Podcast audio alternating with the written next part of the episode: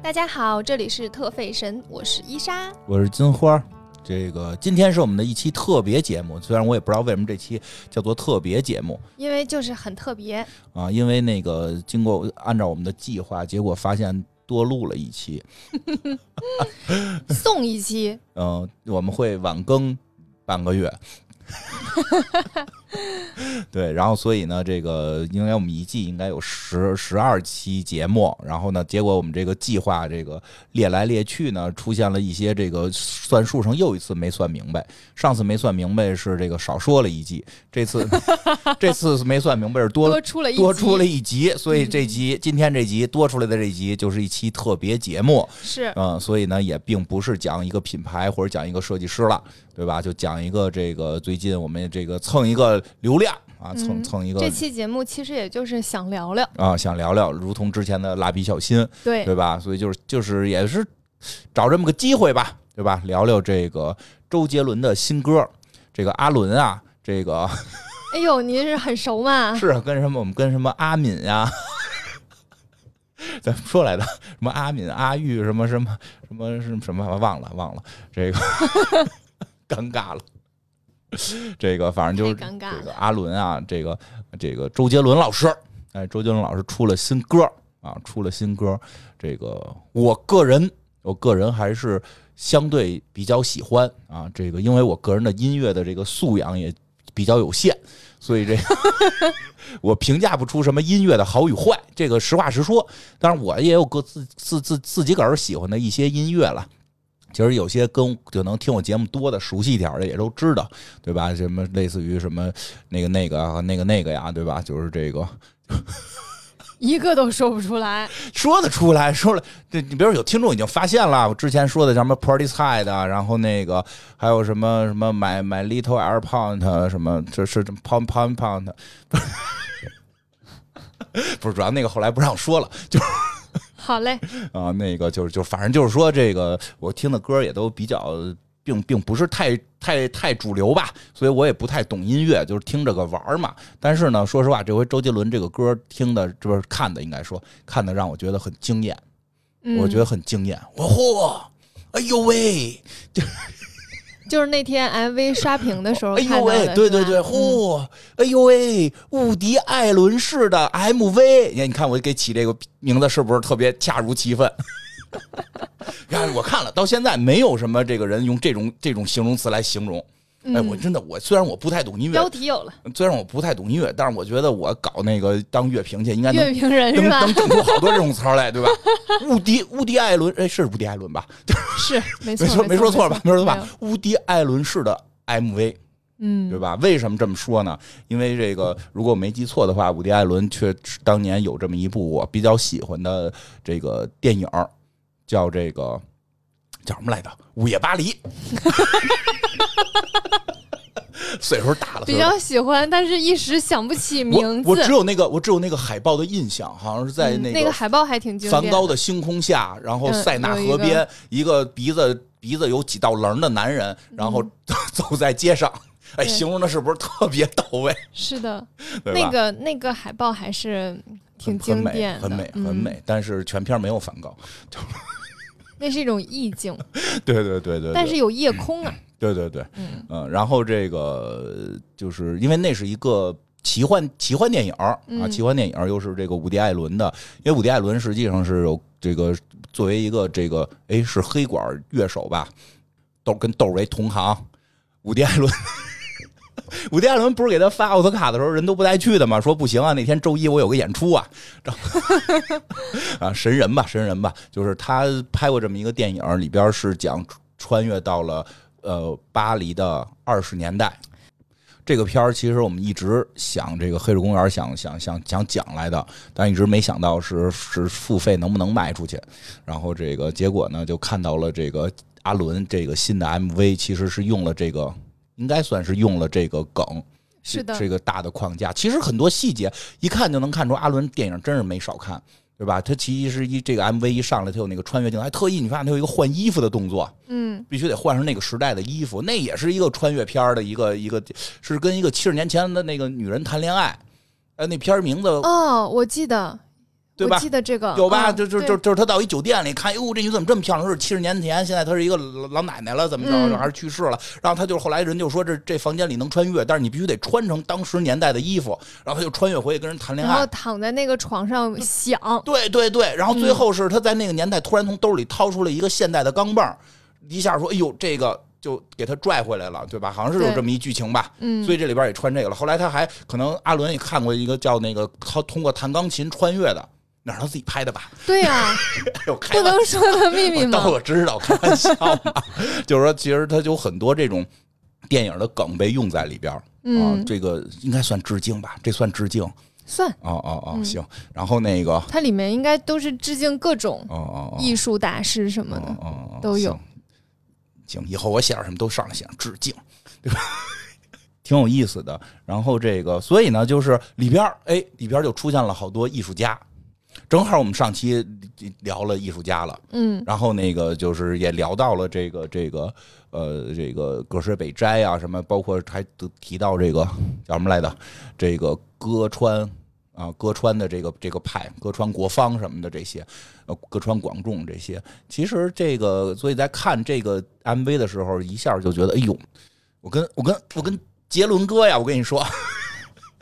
刚才阿伦，现在杰伦哥，对呀、就是就是感觉这个心心相印啊，这不对，人家跟我没有啊，就是我突然觉得就是跟人家吧，单方面觉得和他很有默契。对对对对，真的真的没开玩笑，没开玩笑。而且后来再一看歌词儿，因为我开始以为，因为因为当然了，这这个周杰伦的歌我从来没听懂过歌词儿唱的是什么。这个这个拿着这个文文文稿又看了一遍，哎呦，我觉得真的都好多都写到这个，就是感觉我们的喜好这个这个略有相似。因为你想，他作为这么一个 MV 或者这么一首歌里边提到的这些艺术家，一定是这个他喜欢的，可能他写俩他不喜欢的，对吧？嗯或者写俩他不是不是很熟悉的，肯定是他比较喜欢的。所以，哎，比较有意思。他喜欢的这些都是我很挺喜欢的嗯，啊，挺喜欢的。所以就想找这个，正好借这个机会跟大家聊聊啊。我觉得他做了一件还挺挺厉害的事情，嗯因为其实这些艺术作品吧。不是，嗯、有有一些可能大家都知道，有一些没有那么大众，但是大家可能见过，但是不知道这幅画叫什么名字，或者也不知道这个画的作者哦是谁。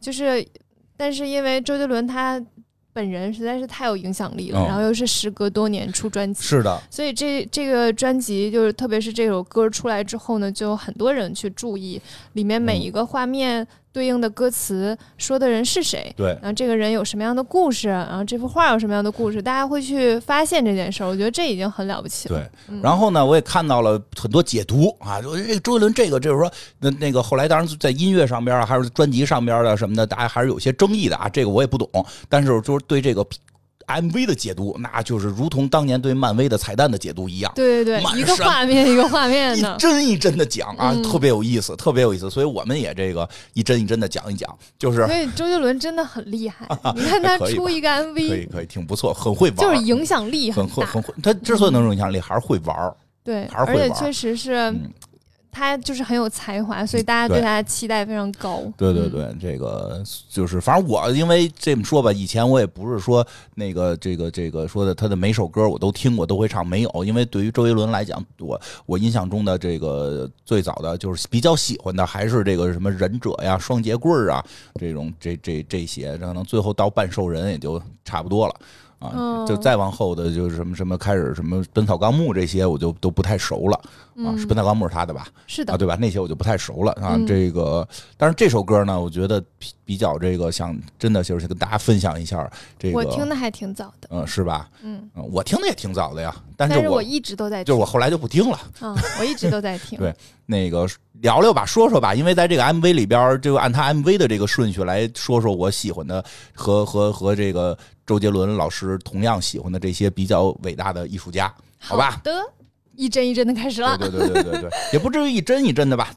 这个 MV 一上来出现的一个就是这个画画的，戴着小礼帽画画的人，然后周杰伦跑下来给他变魔术。周杰伦对于魔术的热爱，我跟你说，真的是呃你用你用“热爱”这个词儿，特特别特别正确。对这个小细节，他为什么这么喜欢变魔术呢？哎很多男人都喜欢变魔术，我也挺喜欢他，是喜欢那种就是但我不不会变。就大家很惊讶的时候，他有一种成就感，对，不对对对对对。嗯对，所以它里边用了很多魔术啊，当然这个魔嗯术后来我觉得可能有些也是这个特效了啊，这个嗯在有没有魔术这不个重要，专家来分析啊，就不知道了。但是就是说，哎，他他自己喜欢，你知道吧？如果我我拍 MV 的话，我嗯管你们的，我喜欢我就往里对对放。这确实是这样。就是他的这个词儿啊，因为一上来的第一段词儿其实就是讲他穿越的啊，嗯对吧？然后到了第二段词儿，第就是啊，这个偏执。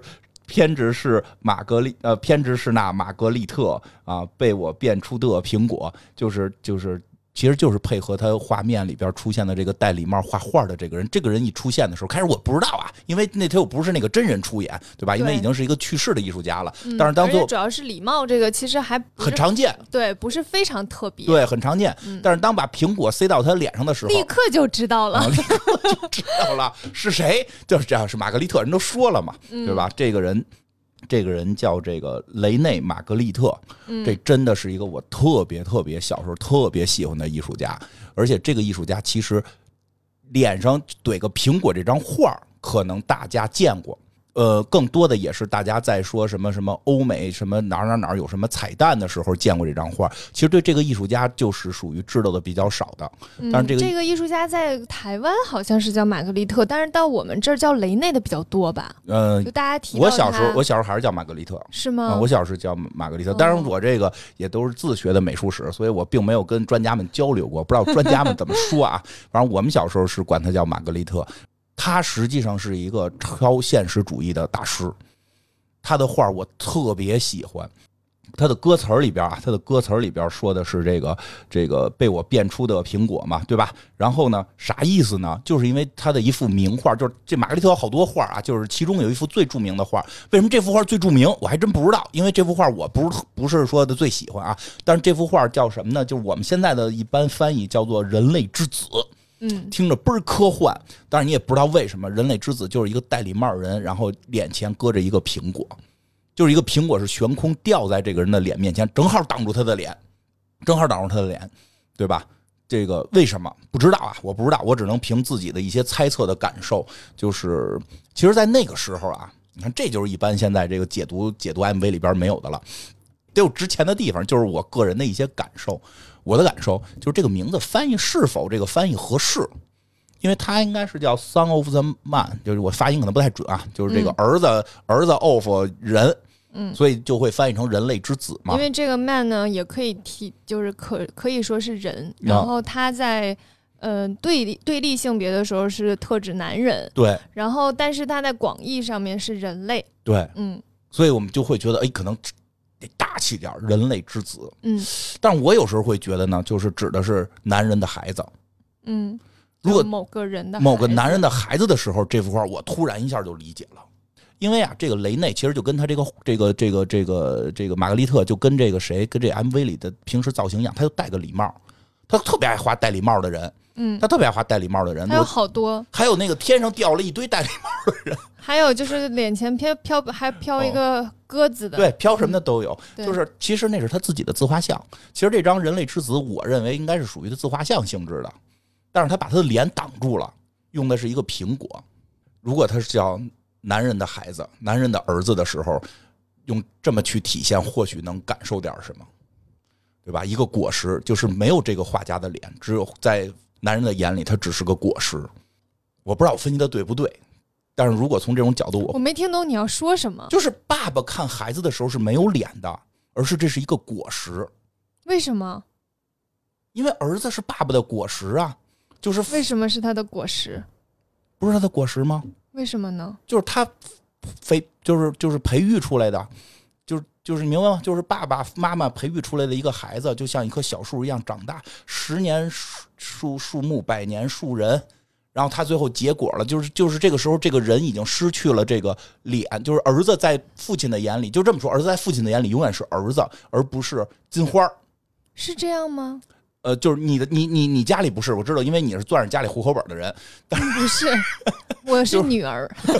就是有很多家里边是这种情况，哦，是这种情况，对吧？就是咱们身边有好多朋友，其实会是这种情况，我不知道，这是我自己的感受。他不在乎你你是谁，他只在乎你是我的儿子。对，是这样吗？有点这意思，是不是会有这种感觉？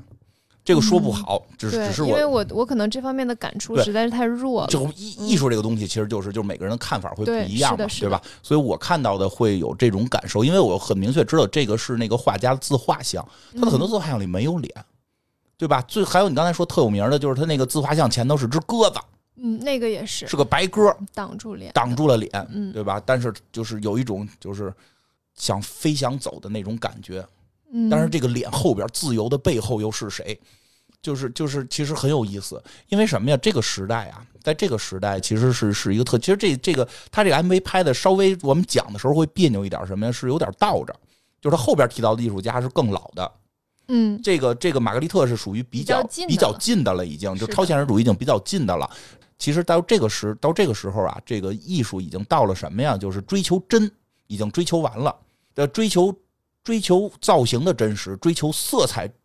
色彩追求色彩科学的真实，最后追求灵魂的真实，都已经结束了，都已经做得非常出色了。在新的设，在新的艺术家当中，就开始去创造这种这种更复杂的这种叫超现实主义。嗯，就是它甚至跟梦境是有某种关联。在那个时代啊，在那个时代，包括的就是说，呃，有一种说法嘛，就是我小的时候经常提到，现在我看年轻人已经不怎么提了啊。我小时候经常提到说，其实这个弗洛伊德。啊，那是西德蒙尔吧？西德蒙尔·弗洛伊德就这个心理学大师，他实际上虽然在心理学后来很多人认为弗洛伊德的这个流派是有问题的，存在很多不正确，而且包括弗洛伊德晚年也对自己的很多这个之前的理论提出了一些自己的质疑吧。然后这个，但是弗洛伊德对于艺术的影响是难以想象的。但是现在这个事儿好像不怎么提了，呃，但是我们当年实际上就是年轻年还是我还是文艺少年的时候，就是我们就是 你你谈艺术不谈弗洛伊德，你这就属于文艺青年吧。对对对，你就谈艺术不谈弗洛伊德，你这属于没谈的。我们当时啊，嗯所以其实当时去因为弗洛伊德最著名的叫梦的解析，对吧？就是讲梦，你的潜意识是什么。所以实际当时超现实主义会认为都是在探寻，已经因为 所以你让我我给我妈催眠，别别说出来呀，对，不是什么好事儿。对吧？这个，所以就是这个，这个，这个，他们在这个流派在追求，已经追求超现实，追求梦境了。在追求梦境之后，所代表的这种人的更底层的所谓的，就是一般说就是冰山之下，就是说我们看到的人的性格呀什么的这些说的话或者他的性格，你能看到的所有人的。展现出来的东西都是它的冰山的这个海面部分，在海下是一个巨大的这个这个山体是看不见的。原先就是在上，就是所有的艺术都在表现上边，最后把上边表现的已经无懈可击了，或者说表现的已经淋漓尽致了。其实这个时候的很多艺术家就开始往里钻，钻这个梦。所以当时你比如说这个玛格丽特，包括后来的达利，他这些超现实主义，你感觉都好像跟梦有关，他画的东西都不是现实能出现的。还不像抽象派，说我画东西就不是真实，他画东西都很真，但是真的呢，有一些变化，有一些变化，觉得你就就是特别，因为你要画的本身假，就看不出是什么，就画的特别真，但又不是真实存在的，这种超现实就很有意义了。呃，甚至到后期有一些偏哲学，包括后来影响我，我个人也觉得啊，因为后来应该影响到了法国新浪潮的电影，比如说这个我特别喜欢的《广岛之恋》。对吧？男的这法国特别喜欢《广岛之恋》啊，法国大姑娘和和亚亚洲男人，啊呀，这这这对吧？那他话说的什么什么什么，我的妻子现在那个出出差了什么？呃，不说细节了，一会儿要不让播了。广岛之恋啊，广岛之恋，我特别喜欢，特别喜欢。那个其实那里边就有很多，就是什么是真实，什么是虚假，哪些是梦，你的回忆是不是真的？以至于到后来那个就是出的就是就这个导演后来又拍的那个去年在马里昂巴德那那是新浪潮电影里我最喜欢的，你一般也不会讲，因为那都是黑白片大家一般都看不下去。那里边就已经完全就都是就是在梦里，全都是在梦里，就就是你看着是现实，但你会看着看着就恍惚，这这是真的吗？这是不是在梦里？对吧？因为那里边特别经典的一个镜头，就是有一个俯视的一个视角。我一形容，你应该能想到一个俯视的视角，在一个大广场上，有租的那个三角形的松树，一个一个，然后广场中站着几个人，有特别拉着特别长的黑影子，那个画面特别特别经典。嗯，经典就经典在，就是大家猛一看就哎呦很怪异，但是你又不知道哪怪。其实原因是什么？松树没影儿，人有影儿。当时是导演在地上画的人影，画的老长老长了。形成一种现实，就是都特真，但现实中又不可能真实存在。其实都是在去探寻梦后边梦和记忆这些东西。所以我觉得，就是这个玛格丽特这这个一个流派就在去研究这些。就是他已经不再是画法上如何提高了，而是在里边带着很多对于人类的这种梦境的这种潜意识的，甚至一些哲学的思辨。所以我觉得更厉害的是这歌词儿，这歌词后边提了一句话，提了一句话，这个好多这个朋友可能就是不不了解玛格丽特，都不理解这歌说什么呢？这歌说了一句什么？不是烟斗的烟斗，嗯，这个就是玛格丽特的。最著名的名作比那个人类之子还著名。我们上美术史的时候是要教这张画的，那人类之子没教过。其实这是自己就是当时看完这个不是烟斗的烟斗特震惊之后，然后就去找的他的画集才见到的这些画。他这个不是烟斗的烟斗是什么？甚至我认为影响了后来的赛博朋克。就是他画了一个特别特别精致的烟斗，就是他那个看上去特别真实。哎呦，他那个烟斗，他手艺特别好，那烟斗感觉是从那个就是。在在那个纸上搁着的，光有光有影儿，他他感觉是在纸上搁着的，特别特别，因为他他手艺确实好，也写了一行字儿，这不是一个烟斗，对吧？他不明白你这画的不就是烟斗吗？怎么不是个烟斗啊？这是张画啊！哎，你们是不是特哲学？后来后来那个后来赛博朋克的定义是什么？人类人类创造虚假的能力已经超过他们辨识虚假的能力。其实这个时候。你往前追，在艺术上就之前就已经开始考虑到这种问题了。我们看到的东西到底有多少是真的，有多少是假的？这张这个烟斗的本质是张画，但是大家会认为它是个烟斗。你不觉得这里边就有这种哲学的思辨吗？啊，特别巧妙。所以这个玛格丽特就是很厉害，这周杰伦也很厉害。这是把居然把这么一个搁到歌词里边，后边一句就是脸上的鸽子没有飞走，对吧？这就是刚才说的，他画了好多自画像，他的这个这个其中有一张就是脸上有个鸽子嘛。我觉得超现实主义的这系列画有一个特点是这样的，就是它会让你延伸想很多，对，然后想的呢都不一样。对，就是像你刚才说的那个，就是我没有办法去理解的部分。然后我在看到《人类之子》那幅画的时候，我感觉他是在探寻人和物品之间的关系。嗯嗯，对，他有，然后他有不同，对他不同的系列就是探寻人和不同的物品之间的关系。然后烟斗那个，在我的感觉就是他在在他在判定现实与虚虚假之间的关系。这咱俩是。一致的，对对，就是我我我感觉超现实主义的画作通常都是在用一个不是现实的东西去给你表现某种关系。对，嗯，它很奇妙。我再说一个这个歌词里没有的，我特喜欢他的一张画，这张画名字我不记得了。那个你，我小时候看的。我再说一遍啊，梁波都说了，说听特费神就发现金花没准备。老老剪辑剪辑就发现儿子怎么编一段横道啊？他们在百度。我承认啊，我这期呢就是稍微扫了扫，我也就是把名字给搜出来了，就别念错了。但是确实我特意的没有特别准备，我准备就直接靠我之前的这些这个这个童年的记忆啊，也不是童年了，这个这个上学时候的很多记忆和当时的那种冲动，让我让我梦梦回当年，然后去去跟大家聊这种。我觉得这样可能更更能够情绪饱满一点，比念稿会会有意思。但是所以可能里边会有些东西不准确或者是错嘛。你我不是说你啊，你别这会儿老冲我瞪眼。那个那个格尔韦斋我有稿，我不是每个都这样。这个什么呢？这个刚才说什么来着？哦，就说那张画，那张画我觉得特别有意思，就是这个画家我觉得好好玩啊，好好玩啊。那个为我就先说一下为什么喜欢这这个这个画家，因为他这个画他还是有手艺，或者说画东西还很是具象的。因为再往后的一些流派，就比如更抽象啊，或者以后我们要讲的蒙德里安呀什么的，咱说实话，才疏学浅。蒙德里安的我能理解他好看，但是我没法把他欣赏到说超过这个大力啊什么这种，就就我更喜欢这个流派，就是还是那个有具象的东西，但是他很他很梦境啊，这这这么个意思。所以它里边有一幅画很有意思是什么呀？是一个这个。树林，大家想树林，就是你你站远处看树林，树林什么情况？树林它不就是那树都是这个错落有致的嘛？所以你可以这树跟树之间都有树缝对吧？树跟树之间都有一个空间，空空间你能通过这空间看到更远处，对吧？哎，你猛的一看，就是这丛林里边啊，有个姑娘骑匹马。按道理讲，就是这树应该近景的树挡住了这个姑娘。然后通过这个近景的树与树之间的那个空隙看到这个姑娘。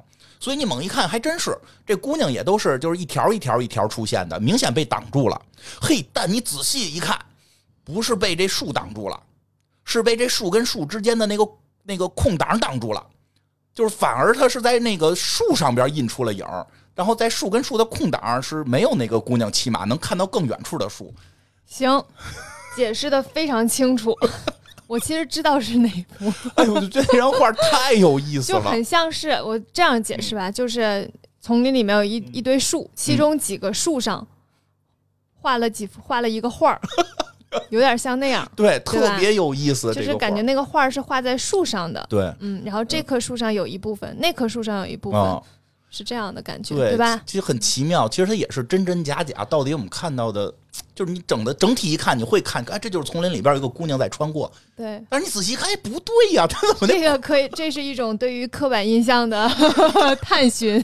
哎呦，特别特别好玩。其实他后来还做很多那种正负形的，人都抠出一姑娘来，然后还有那种那个那个那个，好像还有一个画挺挺有意思，应该是他画，我记得，就是他有一个有一个类别的画，都画的是，比如是一个窗户，但窗户本身是一个画板。后来甚至就就变成了那个，就是现在好多好多那个那个叫什么博主按他这玩法玩嗯，就是就在这地儿拍个照片然后把人照片洗出来之后，还放在这个地儿的一个距离，那个那个正好能跟那个海天一色什么融为一体。他那会儿就画这个东西，就是我我画的是一画布，这画布上面画的是这个这个场景的一部分，正好能跟整个这个场景又融在一块儿。它里边好像有一幅画特有意思，是画的是什么呀？是一个人背影，一个人的。一个人的后脑勺，在一幅画里，然后呢，就是画中画，然后另一个人站在站在这幅画前面，对，也露个后脑，也露后脑勺看这张画，嗯，然后这也是在这画里，然后这个时候当看画的人出现的时候，你就会发现 你也在看，你也在看这张画，然后别人看你的时候，你的后脑勺也好像成为这画里的一部分，所以我觉得他的画里边充满一种幽默。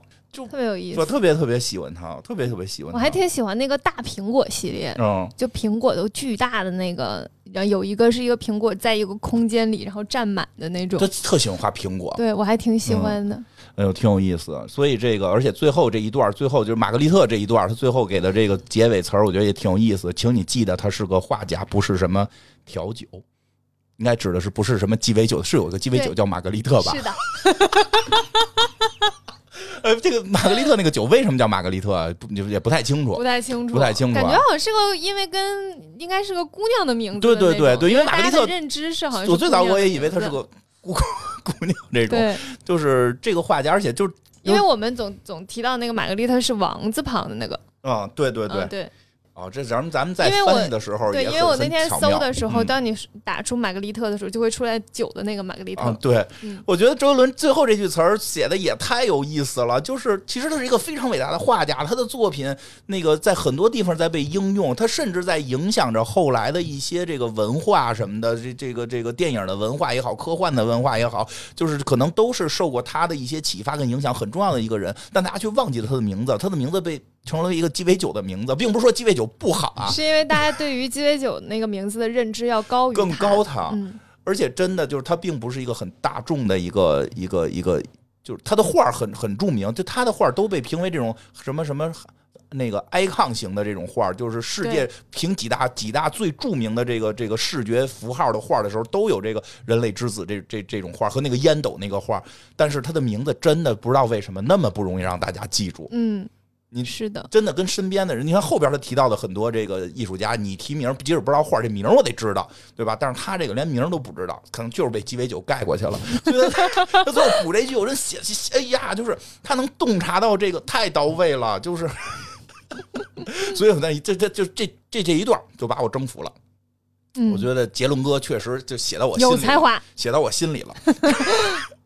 然后呢，哎，然后这个下边啊。下边这个说的是什么呀？下边就是他又去了另一个，就去看另一个画家了。当然，我看了有些更详细的解读，说他这些时间实际上不太准，因为每个画家他当时在那个状态应该不是在同一年，这是肯定的。他要一些肯定的艺术加工嘛。对，那几个画家其实相差年份有的还挺多的。其实都算大差不差的，他们可能是在同一个时间内出现过，但是说他当时是不是在这个状态肯定不一样，他是不是这个年龄可能也不一样，对吧？但是所以就是有人还细致调查过，说应该先穿到哪年，后穿到哪年，再穿到哪年，其实也不至于。他不要在意那些细节，对他就是给，就是把他们都展现到一起嘛。他又不是历史课本。对，然后这个第二个出现的画家也是我特别喜欢的超现实主义的大师达利。哎呀。达利，达利也是 爱抗型。达利就在那个梦，就是这个，因为玛格丽特在那个午夜巴黎里应该是没出现过，但是达利是出现过，就是就是那帮海明威带着大大家喝酒的时候，达利是一个怪咖，对吧？在别的地儿坐着也不太会说他们法国话，就一问他你你叫什么？达利。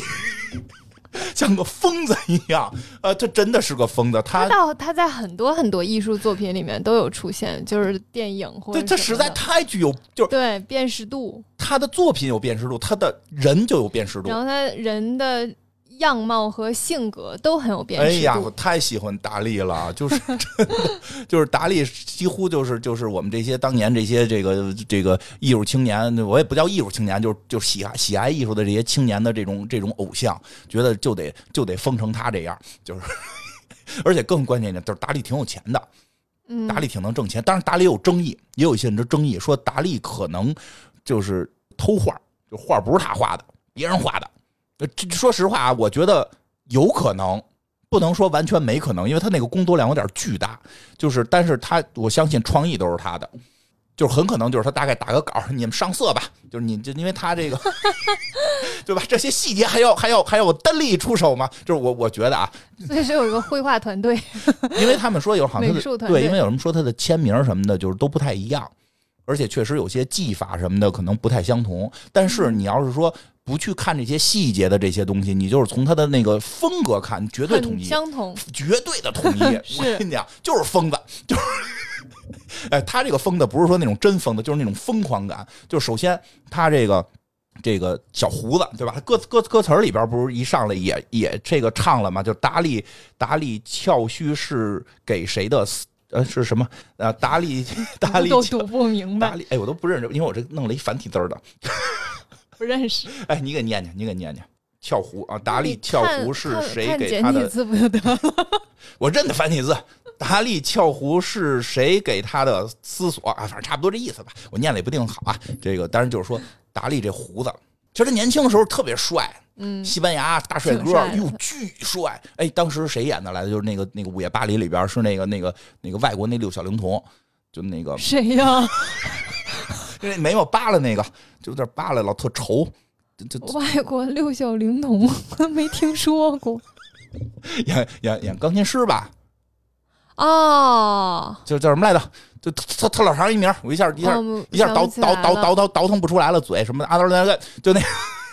就是他超脱的那个，嗯嗯对对，就那个，是不是眉毛耷拉着，高挺高挺瘦，眉毛耷拉，我一下想不起那个他的名字，就就是帅帅嘛，就让他演达利，因为达利年轻就是帅。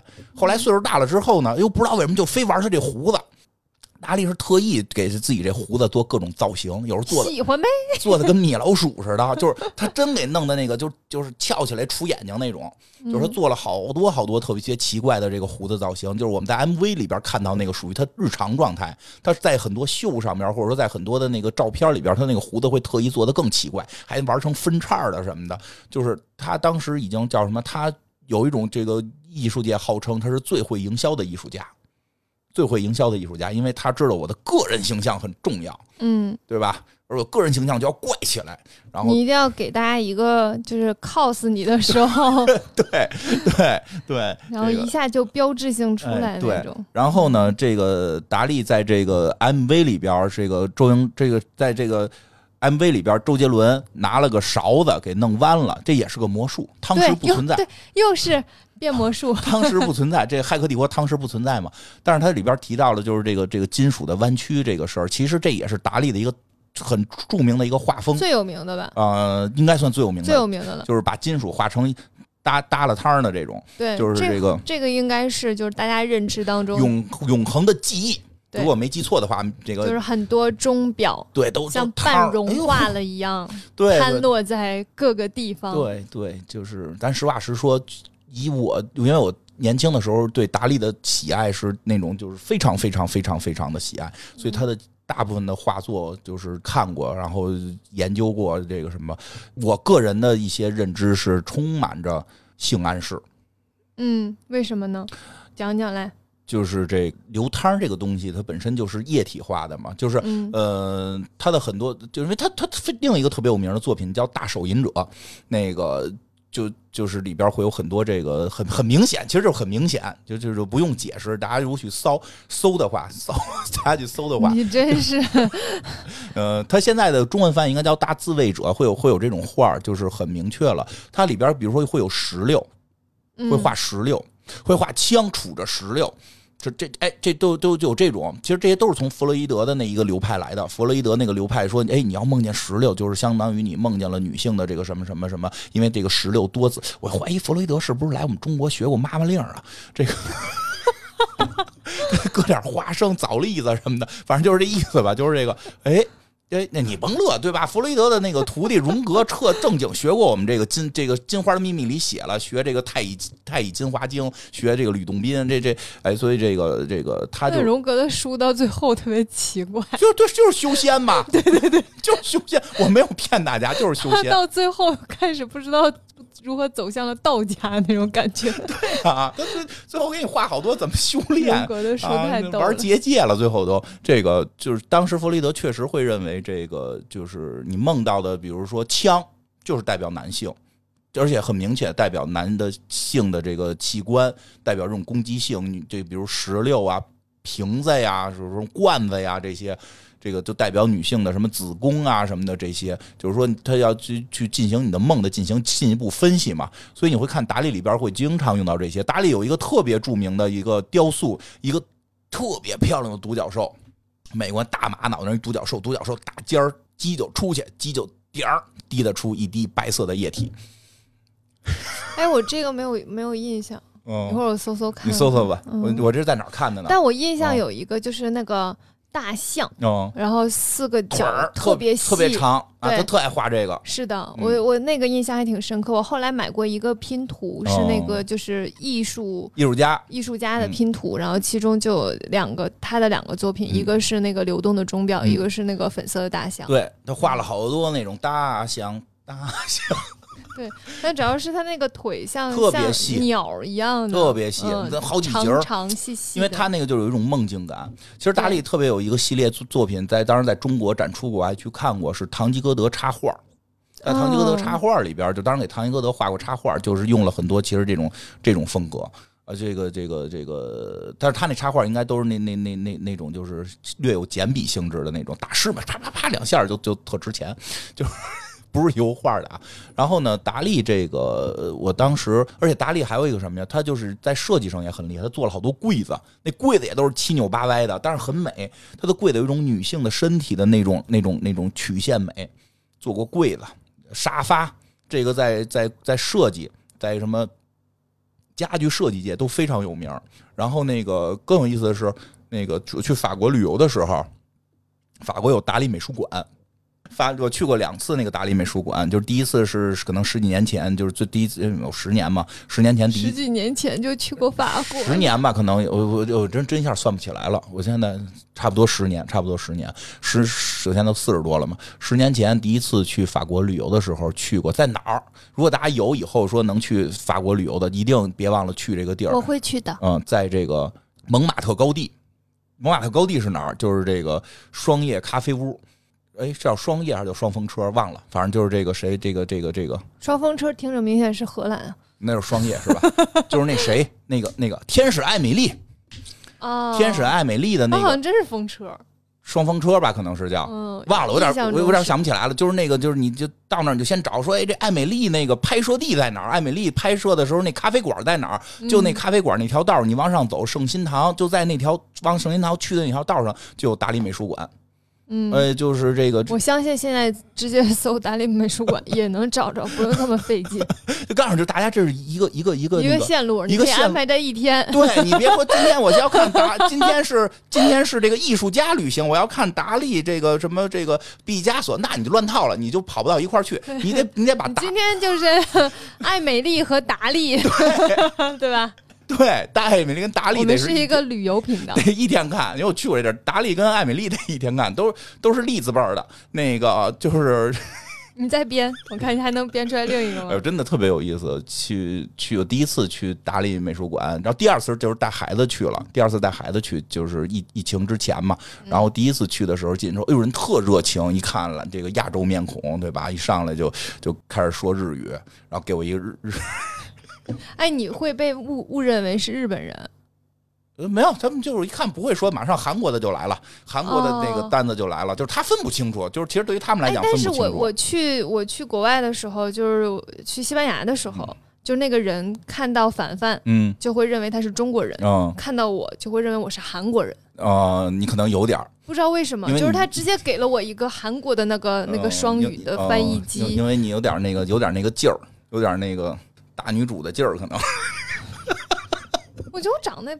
不是很像，不是靠他，不是通过长相，他不是通过长相，嗯，可可能你那天穿的有点儿，那说不一定，还挺有意思啊。然后给我一韩国的，然后就最后就拒绝了 Chinese，对吧？这，哎呀，就他那意思，哎呀，对不起，我们没有印，就就就就那真的吗？啊，没有。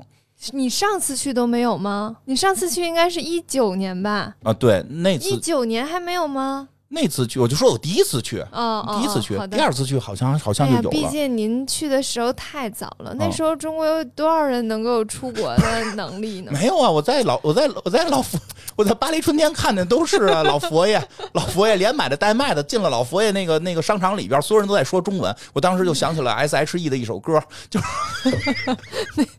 你确实有这首歌？我不知道，我就瞎说。那个，那你这次去了吗？就一九年的时候去了。我记得好像还是没有，我有点记不清了，应该也应该也没有，对吧？所以我就建议大家一定要多去，一定要那个我们冲着他们印那个中中国的宣传册去的多了就有了，去的多了就有了。对，但那里边就我印象特深刻的一个东西，就里边奇奇怪怪的，就是达利这脑子吧，我真觉得达利那画是不是自己亲手画的根本不重要，他那脑子真的那大脑太有意思了，他做了一什么玩意儿啊？就是一金属柱子。搁桌子上一金属柱子，说这他妈叫什么艺术品啊？我们刚从那蓬皮杜出来，这他玩这么现代吗？对吧？蓬皮杜现代艺术中心里边呢，一个你都看不明白，咱这水平有限，啊一个都看不明白，就只能说哎呦挺有意思啊，对吧？我说你这这么先进吗？对吧？后来我就看那个有一个好像是有一小指示，就说你趴着看，你趴下来看，他那就大概跟咱现在使这录音这桌子差不多高，哎，给这脑袋呀，你脑袋下巴颏搁在桌子这儿，再看那个桶。里边有张画你知道怎么回事吗？那桶是一个纯的那个金属的那个反光的那种金属材质，反光效果特别好。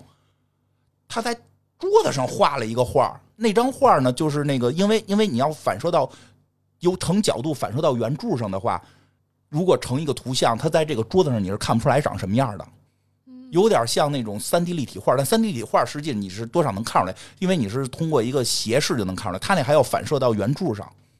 哎，我觉得太这太厉害了，就是他在桌子上画了一个看看不出来是什么的，然后那第一圆柱的时候能投射到圆柱上，可能是个护底儿，可能是个是个是个动物。那他为什么不把这个设置的稍微高一点？因为设置高一点的话，你直接走过来的时候，你的目光平视，你能看出来哦，这有张画，你就没有那个这是什么玩意儿？哎，是个画，真他妈逗！就 好的，那不能是走过来，哎，这有一张画。哦，是这样的。那你没有我刚才说的那个情绪波动大吧？那是因为我这个人本来就没有那么大的情绪，所以他特有意思。他做的那个东西，就是他感觉他自己一直在探索有意思的东西。他做这个东西，也在让观众说的你你也来探索一下，你会觉得很好玩儿。哎呀，我觉得特别特别有意思，就是他的作品就是类型是很多的，他的那个还有什么犀牛啊，什么独角兽这些，然后画里边确实就是那个流汤的钟啊，流汤的盘子、叉子，然后反正就各种，只是软了，没有到流汤，液体滴落什么的这些，然后哎，就是很很很很很厉害，我非常喜欢达利这个这个这个艺术家吧，这个周杰伦老师这个第二个见到的就是他。啊，这个还提了龙虾电话吧？对。所以就是后边有一句，后边还有一句，就是这个龙虾电话那头你都不回我，大家都说他妈是人话嘛，对吧？就是因为达利真做了个龙虾电话，对他有一个作品，相当于一个雕塑作品嘛。呃，他就是实用作品，就是他他不算雕塑作品吗？就是他做了很多，其实从我们的角度讲，就算早期的工业设计。哦，沙发，他有一个沙发特别有名儿。嗯。那就沙发，你拍什么桌子？气势嘛，对吧？嗯，我觉得那个龙虾还挺好玩的。你想，你接电话的时候就有一个龙虾在你的耳朵上，多逗啊！对呀，就是他特幽默。他坐那凳子，我跟你说，他坐那个沙发特别有名。我一说你就能知道，一大红嘴唇儿，你坐那红嘴唇上头。我本来也知道，就是大家可能听众们可能就是有一大红嘴唇沙发，那就是大力设计的，卖老好了，老值钱了。他大力很有钱。对吧？那龙虾那也是，那就好像就是个能用的电话，老搞笑了。我觉得那个电话挺有意思的，我觉得特别逗，就有一种周星驰的感觉，你知道吗？就是谁不想打接电话的时候耳耳朵上有个大龙虾呢？你你问出谁不想？这句话很很诡异，知道吗？多多有意思呀！嗯，就这样很好玩就多逗啊！是不是有点周星驰零零什么什么零零七那感觉？你以为这是一个吹风机吗？对吧？但你看现在，其实有很多人也会有那些奇奇怪怪的手机壳，让他感受到你在接电话的时候是一个另外的东西。现在手机壳这件事情就很有意思。现在应该也做一个那种，就是那个就是插着这个。这个手机，然后外接设备是一龙虾，能拿着接电话。有那种直接可以把你的手机包起来的龙虾，你接电话的时候就是一只龙虾。我上我们工业设计的，我上我们工业设计的第一堂课，就是专业课第一堂课，你知道什么吗？嗯，画龙虾。哦，老师就说的，说这就是咱们的祖宗。我当时还没明白。后来慢慢学了艺术史，就设计史，明白了。就是达利，就是开始做凳子什么的，这这些。因为咱们之前还讲过那个鲍霍斯嘛，你没发现它里头也是做家具嘛，对吧？就是，其实就是说家具这些都是工业设计的这个一脉相承。之前的祖宗了，对吧？但这里边这达利其实最早这龙虾电话什么的这些，我们老就是我们那个所有所有别的系的人都觉得，哎呦，咱们这不是你们不是设计系吗？你们怎么改这水产系了？就是这一学期就是就是看龙虾买就是做龙虾，不不不是做成吃的啊，就是那个你就是像雕塑那种对捏呀，或者或者画呀，就是做各种研究，就是几条腿走起来谁先走谁后走，它的这个人是就什么什么虾机功能是什么，对吧？就是这这。你们老师也挺有意思的，对，画画画大龙虾这三三视图什么的，很有意思，就很好玩。所以达利到其实其实那会儿对我影响也真的还是挺大的。真是这这这俩艺术家一一这一出现，我就觉得这个这个伦哥可以。你这么一会儿已经给他换四五个称呼了，大家知道是谁就行了。哎呀，行吧，往下吧，往下又出现一个，这咱实话实说，我就之前没那么熟了，对吧？说实话，也是因为中国美术史和西方美术史的那个现代的一些教学中都不教这个人，这个这个，所以就是我对这个人并不是很熟悉啊。这个人叫这个常玉，对吧？这个是这个，在他的 MV 里边就出现了一个中国画家，对吧？这个在这画这个这个墙上贴的是什么呀？都是贴的那个姑娘大腿啊，各种那个那个那个就是。速速写，然后这个他实际上当时是要画一个这个盆景啊，然后这个画盆景的时候，周杰伦过来哈又给变了一魔术，然后这每一趴都有变魔术，哈又变了一魔术，哎这盆景花开了，花开了，然后这个这个年轻的这个年轻的中国人就要画这个，这个这个人很厉害，这个人实际也很厉害，因为他的画是现代的，等于是现代。就是这个这个这个，咱不算古代的什么这个这个《清明上河图》这种了，就是西这个这个近现代的中国艺术家里边，好像他保持着拍卖这个画作最高纪录，好像我看是说连这个连这个中介费已经到了三亿。我知道这个画家还挺早的，嗯嗯，那你那你讲讲，我应该是在大学毕业的时候吧，嗯，就知道。这个画家，因为当时是因为看了，很是很就是很无意中看过他的画，然后之后去查了他，然后那个时候有一个画是一个画当中有一个小象，特别特别小的，那是他的最后一幅画，有一个小象特别特别小的，然后我当时还自己画了一个，就是临摹了一个，那个是我为什么记得这么清楚哈？我微信的第一个朋友圈，第一个朋友圈就是画他的那个小象。哦。第一就是那个当时刚开始用微信一三年吧，可能。我跟你说很有意思的一点，我看那张画的时候，你知道我想到谁吗？我想到葛饰北斋的最后一张画。嗯，我觉得有一种异曲同工之处。他画的也是一个四十五度向上倾斜的一只小象，特别小的一只小象。他好像说，大家说是在沙漠里边，是感觉是一群沙漠中的大象嘛。但是我感觉，虽然他可能是画的沙漠，感觉不大像，他感觉像有点要飞上去。对，那张画是他的，相当于他的绝笔，他已经知道可能这个人生快结束了，最后完成这幅作品，有这种他那只大象就是他，他在要走上天。就跟葛饰北斋最后一张画有一条龙要飞上天一样，就就觉得这些艺术家之间很多的时候，这种情情情感情愫真的是是有某种好像共通性，对吧？而且这个，而且你看他的画，你会不会觉得特别像那个叫什么？是叫席勒吧？不知道大家听众有没有喜欢那个席勒的？其实其实他的画跟席勒的有点像，嗯呃那个呃当然不一样。然后那个很多的艺术评论其其实会把他们俩的画搁在一块儿去去评论，因为。因为这个就是在某个流派下嘛，这个很正常。那个，但是他跟那个不太一样的什么，就是他的那个绘画当中，一般来说说是会说是有中国水墨的特色。呃，确实有，因为中国水墨这个到发展到后期的时候，就就是很简单的那个，不是上次咱们讲了吗？就不来那么多彩色的，咱就是那个黑笔勾就能勾出来，勾几笔就是就是一个小动物。勾几笔就是就是一个小人物，勾几笔就是一座大山。他画的那个姑娘，他画了不是画了好多姑娘吗？对，对吧？那个姑娘她腿腿都特别大嘛，但实际上就是说，你看他那个勾的时候，那个那个特别简单，线条巨简单，可能就是三四笔，但是你觉得就能把这姑娘的这个动态神韵能勾出来。嗯，就是他画的姑娘有肉感。对，嗯，就是你看到那个画的时候，你会感觉到她有她有皮肤有肉。我都觉得他可能影响我，我个人觉得，甚至他他的画画作可能是受到了一些席勒的影响，他同时也影响了后边的那个弗洛伊德的孙子，另一个是弗洛伊德专门画大胖姑娘的，就，但那是油画的，就是就是就是那种感觉嘛。但是他这个笔触感就具有很多中国的这种这种特有的特色。由于他到后来再画那些姑娘的时候，哎，他画那些姑娘吧，你感觉特别轻盈，你就觉得那个那个你甭甭管是席勒还是还是谁，就是他们。欧洲画的好多那姑娘吧，特特特特这个着实，着实，就是特实在，就是质感特别实。嗯，你甚至感觉有点像石膏，就就是那质感特别实。他画那些姑娘吧，特飘。你看咱们用那个接地气儿的话，就有点仙儿气。他真的勾的那个太灵动了，我觉得，就这个这个这个这个作家，这这个画家真的很了不起，对吧？所以这个这个。周杰伦老师这不是在这个歌词里边也写了吗？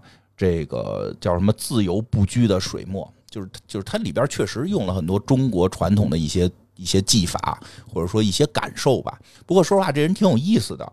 这个据说他跟这个谁徐徐悲鸿关系不错，跟这个徐志摩关系也都不错。这个都是一块儿留学去这个这个法国这边留学的。然后这个反正也也也也这个早期就特别早就出名了，挺早就出名，而且家里主要挺有钱，所以过得还是比较舒适的。而且早期就出名之后呢，也没也就是也挣着钱了。但是后来他为了艺术的追求呢，他就开始慢慢的觉得就是画那就是就是我更进一步的追求嘛，我更进一步的这个提升自己了，就是反而市场没没跟上他。市场没跟上他，他他这肯定艺术家得先行嘛，就是比较有意思，就是他早期就就就已经让市场很认可他了，但是后来他他跑的比市场快，结果反而到了他的晚期，他的作品就不那么值钱了，所以到他的晚期，他的这个生活就相对拮据了，生活又相对拮据了。但是他去世不久之后，没过个多少年，他这画就几亿，又值钱，又几亿几亿的卖，就，哎呀，真是，但但是说实话，他就是就是确实，人家之前是先值钱过。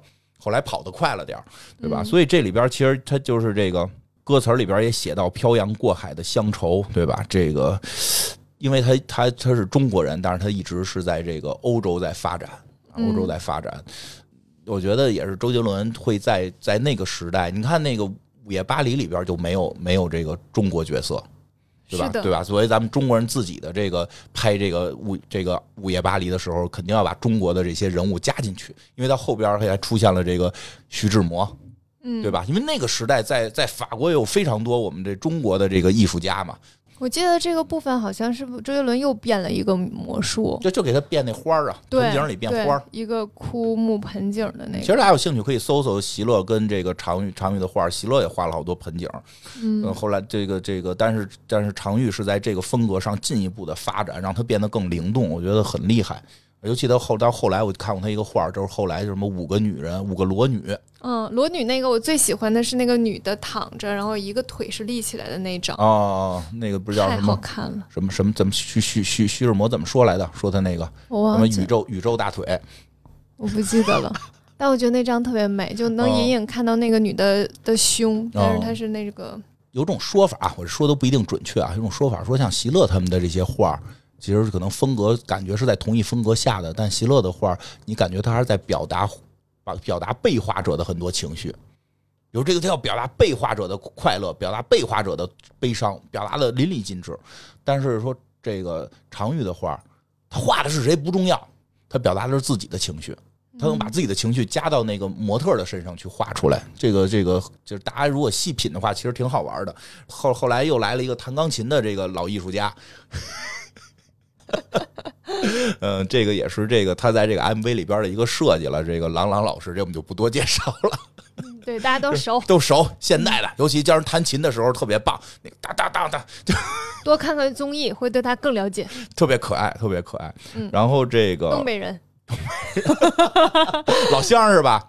然后在副歌部分啊，然后就是后来就是副歌了嘛。副歌部分就是这提到了提到了这么几个人儿。这几个艺术家并没有在 MV 中出现，嗯，但是但是我也想说说，挺有意思。一个是这个马蒂斯啊，马蒂斯现在属于网红画家啊？为什么呀？因为他的画就是色彩斑斓，所以呃，就是。最近几年吧，之前就感觉没有那么深那么多，感觉之前大家在家居装饰的时候都要走那种很现代路线的画比较多。最近开始就有一波 ins 上面特别多都是用马蒂斯的马蒂斯的画。说实话啊，嗯，这是正常人家里还是别挂。啊，我觉得挺漂亮的，就正正常人嘛，正常人嘛，就是 就是确实冲击力太强。他的那个风格就是追求冲击力，挺好的呀。你有时候家里边，你就是比如你就是说你特喜欢你挂没问题啊，但就是说你说我们就是不知道挂点什么呀，对吧？我建议挂蒙德里安，对吧？就是，太好吧？你挂一马蒂斯，就是就是就是你可你要不不喜欢，就就太刺激了，因为他那个画派追求的就是极度的刺激。嗯，因为它色彩都会特别鲜艳，就是就是叫狗狗屁派吧。我给起的名儿，就是他叫人叫野兽派啊，这是红配绿，就是就是因为当时啊，这个这其哎，就是得再再说说，就是当时什么呀，已经这个对这个颜色有认知了。哦，我我我插一个红配绿的故事。啊，我有一天穿了一个红色的吊带连衣裙，然后我们公司的那个空调比较冷，我就穿了一个绿色的那个小针织外套，我就是在办公室走，这个时候有一个。某能某某同事看着我说：“哎，你怎么穿了一身红配绿啊？”我说：“怎么了呢？”他说：“就是红配绿不就是土吗？”我说：“你主观判断一下它土不土，不要总用刻板的那个别人灌输你的颜色搭配的形印象去做判断。”嗯嗯，明理解，对对，就这么说。如果你家里边弄得特特摇滚，你搁一马蒂斯可以，其实是合适的是。你家里古色古香，很典雅。古色古香，你挂一马蒂斯可能就有点过于刺激了。我前两天那个我那个鞋柜不一直都是那个敞口的嘛，我就想买一个帘子把它遮上，然后我就买了一个马蒂斯的画印在的那个门帘儿的那个那个东西上面，因为那个有一幅画是一个黄色的沙发，嗯，对，嗯，我正好有一个黄色的沙发，对对对对对，然后我觉得哎这个还挺有意思的，然后就。买了那个放在那儿。嗯，说一下，这为什么叫野兽派？其实这个是我们早期这个就是了解艺术的时候，这个这个大家经常就是我们周围同学吧，我们那个年代周围同学经常容易出现的一个错误，就是看着所有狂野都是你这野兽派，就是就是当时我们在不懂的情况下，他们觉得野兽等于狂野，对，不就把野兽大概画到了连什么毕加索什么的，什么抽象艺术什么的，全都好像画到了野兽派，因为他们很狂野，因为其实那会儿也年轻嘛，希望自己也狂野，喜欢的好像都叫野兽派，甚至有人认为什么达利画过大老虎也是野兽派，对吧？这个都是我们特别小的时候对这个艺术不了解。其实野兽派是很特指的，就是马蒂斯这个流派，呃，它核心就是这个这个颜，属于这个派别的创始人嘛？对，创始人，他是创始人里的大哥，后来也只有他一个人在坚持。然后他这个流派确实是就是，呃，说实话，这个流派其实有各种风格。由于马蒂斯是是创始人还是大哥，后来还坚持到最后，所以基本就以马蒂斯这个风格为。野兽派的这个核心代表，因为当时人类已经对颜色是有一个认知了，这件事非常重要。好多就是大家不了解，其实人类对于颜色的认知是非常非常晚的。怎么定义认知呢？叫蒙塞尔色彩体系。哦，颜色是拥有三个元素。哦，这这个确实比较色相。这个纯度就大家亮度之前可能会去试，但是没有形成一定的理论。书对这个科学理论，对就视觉，我们我们看到什么会有什么感受，对吧？那会儿至少就就就了解了什么什么什么是补色，什么对吧？怎么撞这个颜色最刺激，对吧？人人的感受，因为大是分分析色相之类，对，就感觉是在用科学在分析，因为这是一步一步的，这这个这个可以说这个流派是从这个这个莫奈开始。啊，这个一后边有莫奈，他也讲到莫奈了。从莫奈开始，到有一个特别我特喜欢的一个艺术家叫修拉，这个艺术家画的名画叫《大丸岛的星期天》，他的画都是点儿，他妈都是点儿，跟他妈计算机似的。跟之前说过这个话，跟他妈八位机似的，就是，但是他就是就是就是没没没没没有那么出名嘛。但《大丸岛星期天》也是一个世界名画，就是他们到那会儿就你对颜色认知已经非常高端了，已经知道了。哎呦，我就光用。就用几个原色的点儿，我能点出不同的就不同不同的颜色，因为人的这个视觉视觉感受会会会会是这个，因为咱电脑不就是这逻辑嘛？它就几个色儿，然后靠那几个色儿的这个排列多和少，对多和少的排列组合嘛。那会儿就等于人工人工人工电脑、人工人工显示器，对吧？这个当然就是理解到这么深了。这个时候，这个时候，这个马蒂斯就是那就是。知道了谁跟谁撞最刺激，对吧？红配绿，黄配蓝，咱就来。而且他的很多那个绘画的技巧也都在发生变化，很多东西都都给平面化了。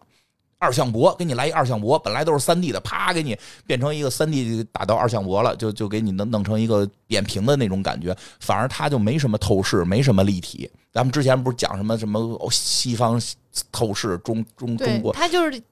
对，他不是，他就改变了他们传统。他说：“我就反对传统，我反对传统，我不搞透视，我他妈搞一大平面，对吧？”对，当然了，人也说这确实可能受到了当时什么浮世绘的很很多影响吧。这个，哎，这个这就是这个马蒂斯，他特别有名的一个画是这个他媳妇儿，好像叫马蒂斯夫人吧。然后这个脸都是一半红一半绿，这种比比较艳丽啊。这个这就是马蒂斯后边这个比较明确了，星空下的。夜晚交给梵谷点燃，因为那个那个台湾省的翻译这就翻译成梵谷嘛，其实就是梵高。这个估计大家都比较了解了。梵高这个这个星空，梵高这简直，梵高就是艺艺艺术界这个这个第一红人。是没错，是吧？没错，艺术界第一红人。我这多方面原因，因为梵高这个作品确实大家能看出来，真他妈好看，就是。对吧？对吧？你说蒙娜丽莎，你你还得讲讲，哟，蒙娜丽莎这是什么？人类的第一个这个这个普通人成为画像等等，或者或者说当时用了什么什么设这个设计手法？这脸哪边大哪边小，手指头怎么动，背景谁高谁低，对吧？你还能讲得讲讲，梵高的画不用讲。你就看就能感受到，你感受不到向日葵这个向着太阳的这这这这种这种顽强的这这这种力量嘛，对不对？就是梵高梵高的画真的太厉害了，所以这个也是大家比较直观能感受到的。再加上他的故事后来又被无无无限制的被传奇化，对吧？这这个梵高比较有名，不就不多说了。后边后边这副歌还有一个，还有一个也特别棒，也是我小时候特喜欢的，叫这个蒙克桥上呐喊。我太喜欢了，太喜欢了！表现表现派大师蒙克。要说疯，梵高不是个疯子，梵高不是个疯子而且梵高也不是很穷，梵高一直活在疗养院里，然后后来还跟高更一块儿去找姑娘。你这这是这是普通普通家庭能承受的吗？对吧？只不过梵高去世的比较早，他临去世之前画已经卖出去了，卖了还不老少钱呢，还是艺术家买的，就是他已经被认可了。确实，确实去世的相对早了一点啊。这个精精神可能比较敏感，还或者有些疾病嘛。但真正说脑子天生就是神经病的，就是这么说也不合适。但是基本认为有家族精神病史的，实际是蒙克，他的。他的家里边好像是他妈妈还是谁，就是就是就是妹妹什么的，全都是精神病，就是就是进那个精神病院。当然，这也从另一个角度讲啊，当时这个欧洲这精神病院可是胡他妈来，这个很多女性是被这什么的，很多女性是被误诊成这个精神精这个神经病的。男性也有，呃，对对对，就是就是这个这个女性是比较多的。当时还编出叫歇斯底里症什么的，这这种这个我我以前在一个那个超游的神医节目里讲过这个，所以到底是不是不好说。但是就是说有记载，他的家里的很多女性是被给关，就是被关到过精神病精神病院。这个蒙克画的这个画呢，也特别著名，也是画比人红。我觉得他的这张画著名到了这个恐怖片里经常出现。就 就一个这个捂着脸的这么一个捂着脸的这么一个这个这个这个，你看不出他是个人是个怪。声尖叫啊，对，惊声尖叫是不是就是那个啊，撅着嘴瞪着眼啊那个，对吧？那脸已经不像一个人类的脸了。他在桥头能看出那是一个桥，天是红色的。对于这幅画的分析特别多，有分析说这是当时记录了什么这个欧洲的一场火山爆发吧，什么这个时间都能对上等等的。然后他这个人的这个脸说好像是是采用了这个一个什么非洲当时的一个出土的这么一个木乃伊啊，这个这个当时也不知道非洲人有没有那个去去去去说他的文化挪用啊，咱这不不知道。但是就是这个其实。艺术家的创作都是有源头的，他实际这个头有有认为是取自非洲的这个出土的一些这个这个木乃伊，然后这个什么，但是很很有意思的是什么呀？他这个表现派就是说什么呀？就是他自己的话说的，达芬奇解剖的是人的身体。达芬奇就大家都知道，达芬奇达芬奇画人画的好，也不是画鸡蛋画的多，那是语文课本教的。核心就是达芬奇下手狠，到夜里边去这个停尸房，给人噼啪噼啪噼啪都给解剖了。然后这个不是这是真的，就是哪儿？因为达芬奇有大量的手稿，达芬奇的手稿里连心脏怎么那个心房在哪有，但是他真的。当时噼里啪啦噼里啪啦，除了噼里啪啦这个词儿可能不太合适，是是是是是，行吧，反正就是说他这个解剖啊什么的，这个这个这个，他解剖的是人的身体。你知道蒙克说什么吗？我解剖的是人的灵魂。蒙克画的画已经不需要这个人到底像不像一个人了，但你能感受到这个人的无助，这个人的痛苦。这个人这句话，这个画现在叫呐喊啊，但实际上按蒙克好像当时的一些翻译，就是蒙蒙克当时对这画的描述，其实有一个更另一个翻译，很多。这个艺术家们更喜欢用这个翻译叫尖叫，嗯啊，因为尖叫你会有一种什么感？更无助。呐喊感觉咱们就鲁迅了，就感觉是为了某种对于对于什么的向往而发自内心的呼喊。呼喊，我们有目标，对吧？但是尖叫是一种什么感觉？绝望，完了，就这种感觉。而且这个画细节特别棒，远处还有俩人，嗯。那两个人对他这种尖叫却毫无毫无很漠然，很漠然，就是无所谓。而且这个人堵着耳朵，这个人你虽然看不见他的五官，看不清，但他在堵着耳朵，同时在在喊出声音。这种矛盾性，我不想听周围的声音，但我还要喊出声音。就是他用声音去对抗周围的声音的那种恐惧，那大表达那种恐惧感。你不知道到底这幅画在干嘛。就是说，蒙克的作品，就是就包括刚才提到的那这个时代的作品，已经成为什么样了？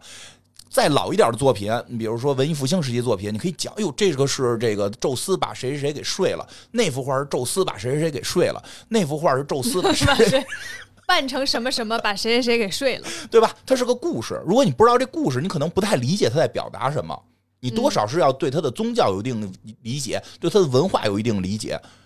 蒙克这个时代表现主义不需要你看这句话，你感觉没感觉到这个人的痛苦？你感觉不感感觉到你你被这个社会你被这个内心的挣扎？对你你这种痛苦的时候，你有你你能感受到你像画里的那个人，你感觉到你的你的你你你周围路过的人，就好像桥上那两个还在桥边这个溜达的人，太厉害了。有一种人类的悲欢并不相同的感觉，对吧？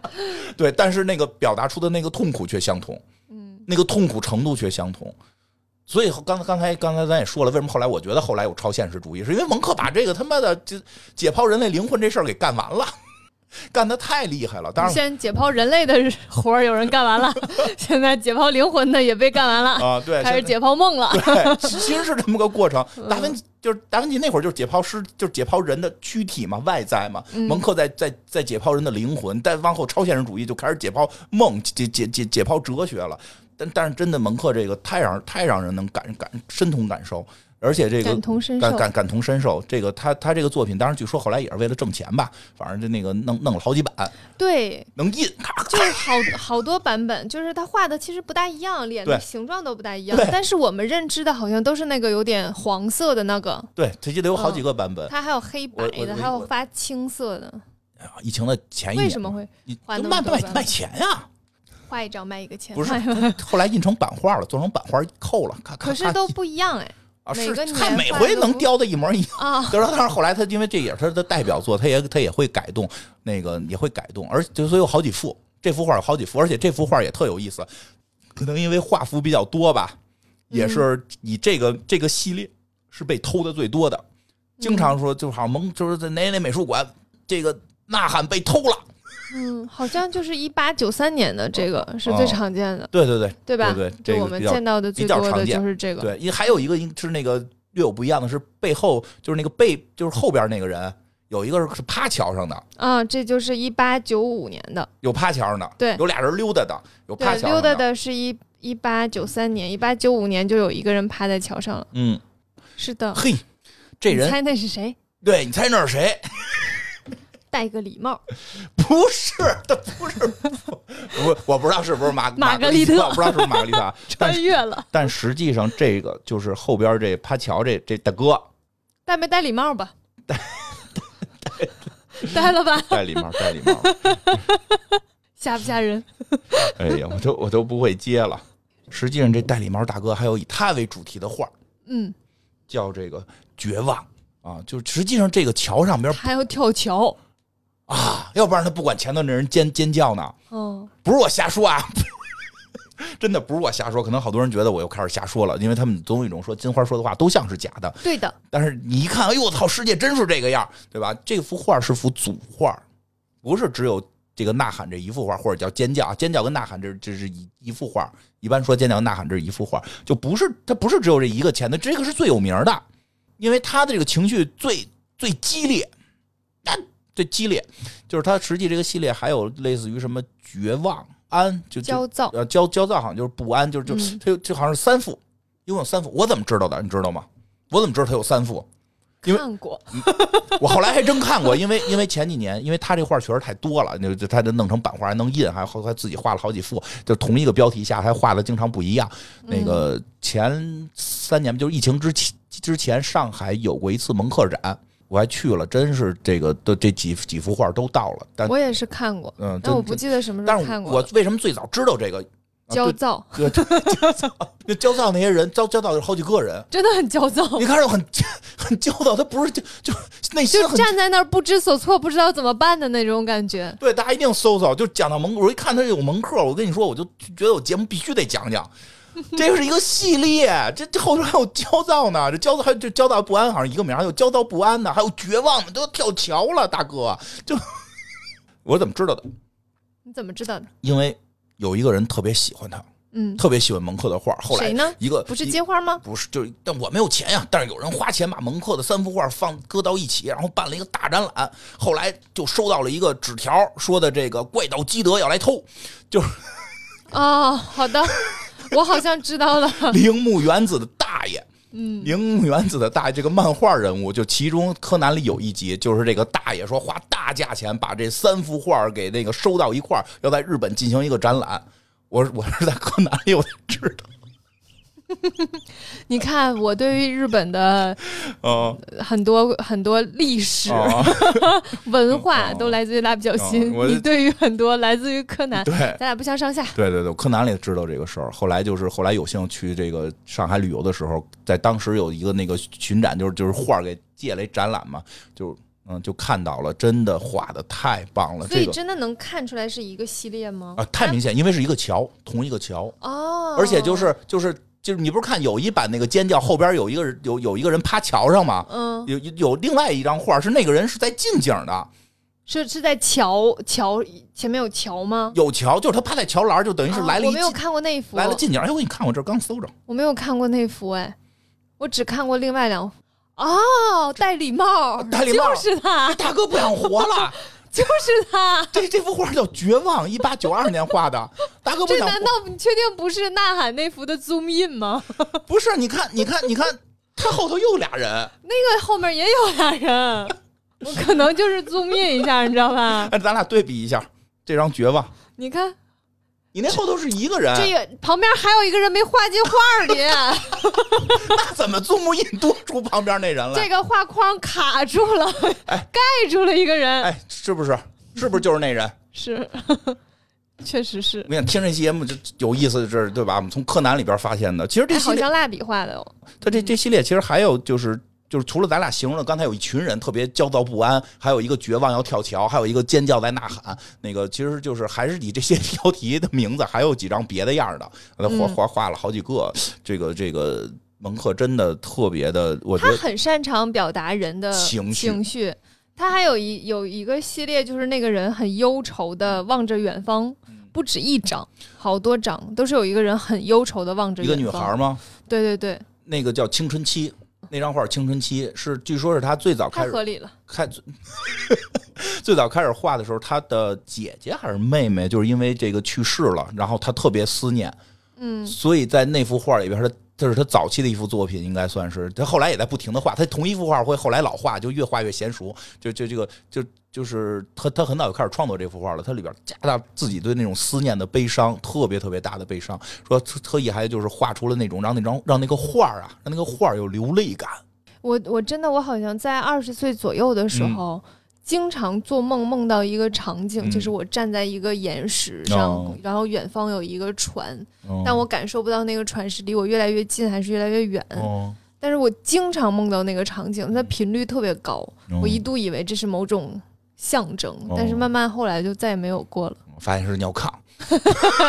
也不是，我就觉得很有意思。对啊，就是这个。当时我看到那幅画的时候，就想起有点那种感觉，有想起之前的梦境。他的那个眼睛画的就特别的空洞，但这个空洞不是说这个这个作家画的画空洞，画不空洞，是就他表现出那个人的那种那种恐惧感，或者那种那种就是内内心的那种，也不能叫忧虑吧，也不能叫空洞，就是就是，但是反正很很很，大家可以搜搜看啊，就很很很奇妙。还有一幅画叫《吸血鬼》。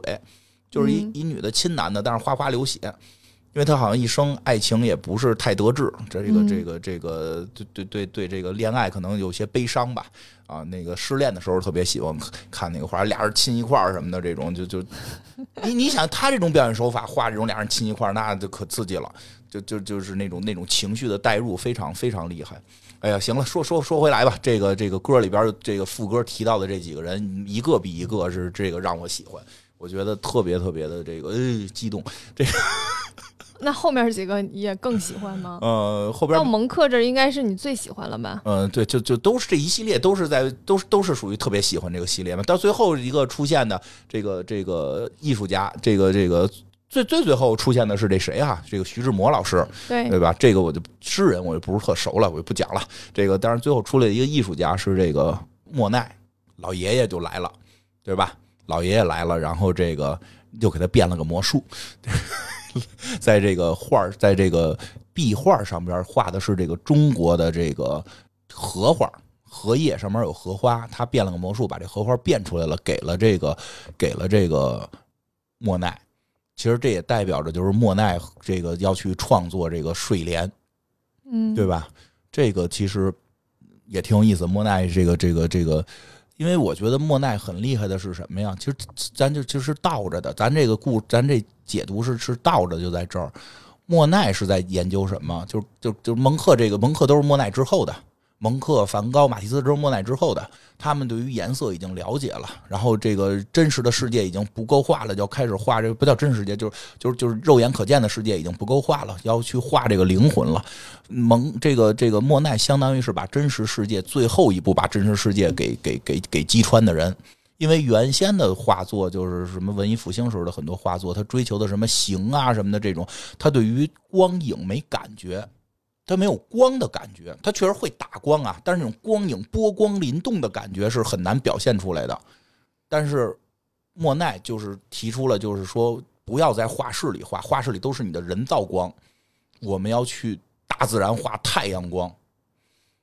去画这个这个真正的世界，去体会真正的颜色，而且那个时候其实已经对颜色进行了深入的了解，而且是如果你学会了一些莫奈的这个这个，呃，如果你想想考相美术相关的这种需要画色彩的话，必须得会莫奈，就必须你得懂他到底在怎么画，因为现在的很多我觉得很多考试都是基于莫奈对色彩的很多这种这这种研究出研究这个得出来的这这些画法，他去画的这个，他不是叫印象派吗？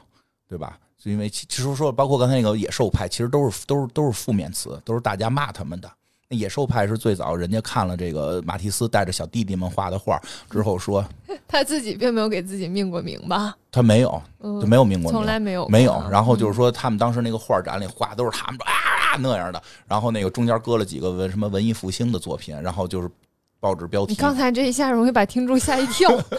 那个报纸标题就是说，这些文艺复兴作品如今什么扔扔进了野兽的这个这个这个丛林，这种就周围的画都像野兽一样的吓人。然后那个人家马蒂斯可以啊，这就这这这这算给咱起个名啊，咱们以后叫野兽派了。印象派也是也是这个莫奈的画最早展出，大家觉得就就瞎画，凭印象瞎画，这这这么个意思吧，也不是一个特正面的词。其实你会发现更有意思的就是，包括之前讲的巴洛克、洛可可、哥特。就这些所有的艺术的这些名词都他妈不是正面的，都是当时一出现大家觉得什么玩意儿啊？可能个别的有些确实什么玩意儿啊，对吧？但是有些后来就会成为一个主流风格了。然后这个这个莫奈他里边提到的画的这个睡睡莲，这个这个也非常著名，因为我真觉得他是有具有某种更大的划时代性质。你看梵高这么有名，梵高的画派叫什么？叫后印象派。是指在印象派大体系之下进一步发展的成为出的一个流派。就是印象派分印象派、新印象派和后印象派。新印象派是修拉，后印象派就是梵高、高更他们。因为这个梵高是有大量的对莫奈的临摹，对修拉的临摹，然后再钻研出自己的这一套。还但是基本上还是基于两位前辈的这个这个很很多的这个多多少少，反正能看到莫奈的影子啊。对对，其实修拉的也看多了，也发现很明显。尤其这时候那个梵高自画像的那个背景全是点儿，但是他的点儿不再是个小圆点儿了，是带点儿那个。勾线什么就就带点笔触，但还是从那个人那个原来那个修拉那个没有感情的圆点变成了有有感情的这种笔触了。但那个颜色逻辑是从那个逻辑来的。他所以其实划时代是是是，我觉得是从莫莫奈这开始画的。嗯啊，这个这个最有名的是这个睡莲，这个这个这个，当然了，这个当时我看这个 MV 出来的时候也上了热搜词嘛，说你看这个。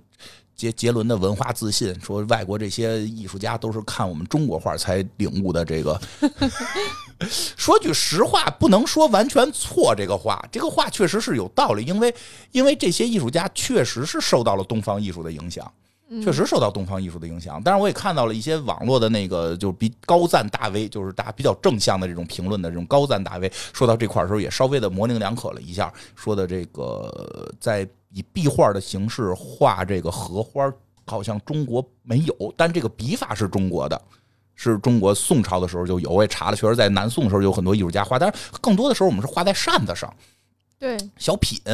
你说画画在这墙上，这个中一般不会。我们对画墙上好像还是宗教比较多。我们说实话，就是那意思，就是我们的文化里边没有把荷花啊或者什么山山水水往墙上，都是放画在。就是卷上，对对对对，卷看，对吧？而且就是，就咱们国家的几几几大名名作，不大舍得往墙上画。我觉得是因为墙太容易没没了，对，就是关对关键点还有什么呀？画也不画荷花。对，这是个小品。只有一些就是宗教啊什么的，他们会画这种墙上，那自己家里没有人画。对，说的就是这我我们荷花还处于一个比较是那个民间的人在画。对我们真正的画什么什么富大好河山、韩熙载夜宴图、历史人物，对吧？什么阎立本的步辇图，这我都能背一大堆啊。这个清明上河图。你听，你听，这是不是气势磅礴，对吧？这个这中国几大这个这古古代名画，好像最那个什么，就是就是说这个不是这么气势这么磅礴的，你知道也是什么吗？什么牛大牛画几只牛的那种那种牛的图，嗯，耕地啊，这也代表着社稷啊，要不然就是骏马，骏马代表着疆场，就是就是我们有这种大气势，画小荷花、小鸟鸟，很后来才有，也没有。很后来还是有吧？不是有啊，但是它就不是那种，就是大家看不太上，因为那个他们我懂你的宋宋朝出来的嘛，这个画画法就是宋朝。后来到了明清的时候，我特喜欢的，就是提一下这片儿这这这这这 MV 里面，我特喜欢那个八大山人画那死鱼眼，就画一条鱼在那翻一大白眼躺在地上，我知道那个对吧？就看着像画的特别不好似的。哎呦，我特喜欢，就一种去你妈的，我躺平了。对，看着像 不大会画画的人画的对，但是那是中国古代那个艺术的至高境界，就在这儿，就是画那翻白眼鱼。哟还还有还有鸡，是不是？对，鸟不是鸡，是那种大鸟，怪鸟，哦，对对对，大眼睛翻着。那不是野鸡 吗？不是野鸡，鹰人家说是有鸟有鹰，就是这种叫什么翻你一个大白眼儿，对吧？我就躺平，怎么着？就是就是他有那文人气节。就那文气节在里边了，但是说回来呢，就是就是就那瞎扯，真的是真的是，这以后有机会我再单独讲为什么啊？这这，但是真的那那那种劲儿，那个什么，就是这个莫奈实际上是受到了浮世绘的大量影响。是受到了日本，因为日本受中国影响，日本受中国影响，其实就是很多大山大大水的，他们也说说白了学不会，他们没有这玩意儿，他们只有个富士山嘛，对吧？让他们画什么这个大山，他们也没见过，对吧？他们连老虎都没见过，这个，所以他们可能画点这个花花草草啊，小山小水，小山小水啊，仙鹤，咱们仙鹤也老用，其实日本也老用，嗯，就是因为当时唐宋就有一个流派专门画鹤，呃，对日本去来学的，然后回到日本。叫守野派，而且他们这个什么，他们他们感觉又不一样。这玩意儿得往墙上画呀，这玩意儿得画在皇宫里啊。你知不知道这是宋宋朝的画啊？我我们学会了，这是能是民间家里边画，这能画扇子上吗？这得画在我们天皇的家里边。就所以他们其实是日本是是是这个什么守野派啊什么的，这个这个很流行。对吧？就是就是是这么过来的。但是呢，后来咱们上次给尔北斋讲到，他们守野派这个后来有这个浮世绘的出现，莫奈他们确实受这个影响很大。因为莫奈有很明确的几幅画，就是在说是临摹啊，但实际不是画的一模一样，而是借用同样的景别、同样的构图去画这个西方的内容，但是就是。就是照着葛饰北斋跟这个歌歌川广重的这个作品，然后画。我们上期其实也提到，对，整个构图是一模一样的。所以确实，莫奈你从根儿，你要这么说，确实也受到了中国文化的这个影响吧。但是从日本这块儿拐了个弯儿，这么影影响的。这个当然，莫奈确实是很厉害。就就记之前应该应该也说过，就是有一个特别大的印象吧，就是去那个去那个法国博物馆。旅游的时候有那个那个莫奈的专门的菊园，就在卢浮宫旁边菊园，老大的那个各种睡莲。嗯，有的地方是什么呢？就是好多画家的画都搁在一块儿，然后光都打着，你看哪张画人就是前边留的多，人站的人多，因为就是就是他们都会把一个时代的画放在一块，哪张画前面人多，你过去看，基本就是莫奈的。就他真的是你你你在这个走廊里走的时候，你旁边有好多画，会让你回头，就是会让你。驻足的那些画真的是，就莫奈他那个色彩的那种、那种、那种、那种这个、这个、这个动感，确实是能够吸引你的目光。我觉得还挺挺厉害的。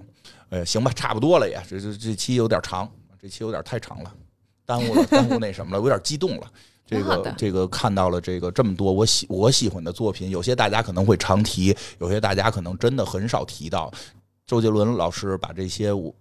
真的很很奇妙，感觉就是正好歌里写这些，就大部分都是我我小时候特别喜欢、特别爱看。他们那些画册都是我我上学的时候没事儿就翻的，这些那个那个都会几百块钱买回家里边收藏。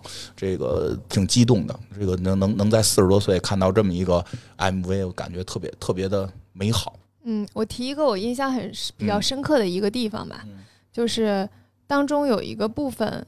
这是据说就是常玉曾经给徐志摩绘画过一个肖像，嗯，但是后来徐志摩飞机失事了，所以没有收到，嗯，然后在 MV 当中，就是周杰伦带着常玉的画碰到了徐志摩，然后把那个画交给他，就那个部分还是我也是后来看了好多人解析，然后我才发现了这个部分，然后我觉得还挺感动的，是，还挺有意思的，挺有意思的，对吧？人家也有说法嘛，说那个之前听不懂周杰伦的歌是因为唱得快。现在听不懂，发现是还得再学习学习，是挺好的。我就我还挺喜欢。对，因为说实话，常遇的很多这个这个这个事儿，确实是这个 MV 引发我再去进一步的去看去学的。这个之前我上学的时候，这个不在课本里，嗯，这个就所以没有那么熟，嗯，真的挺好。这这个岁数，因为一个 MV 还突然会喜欢上一个新画家，我觉得对挺感动。就起码会让你去开始去发现，也挺有意思的。行吧。周杰伦在最后的歌词中写到：“这世上的热闹出自孤独，特别好。”好，就这么着，咱们下周再见。再见，拜拜。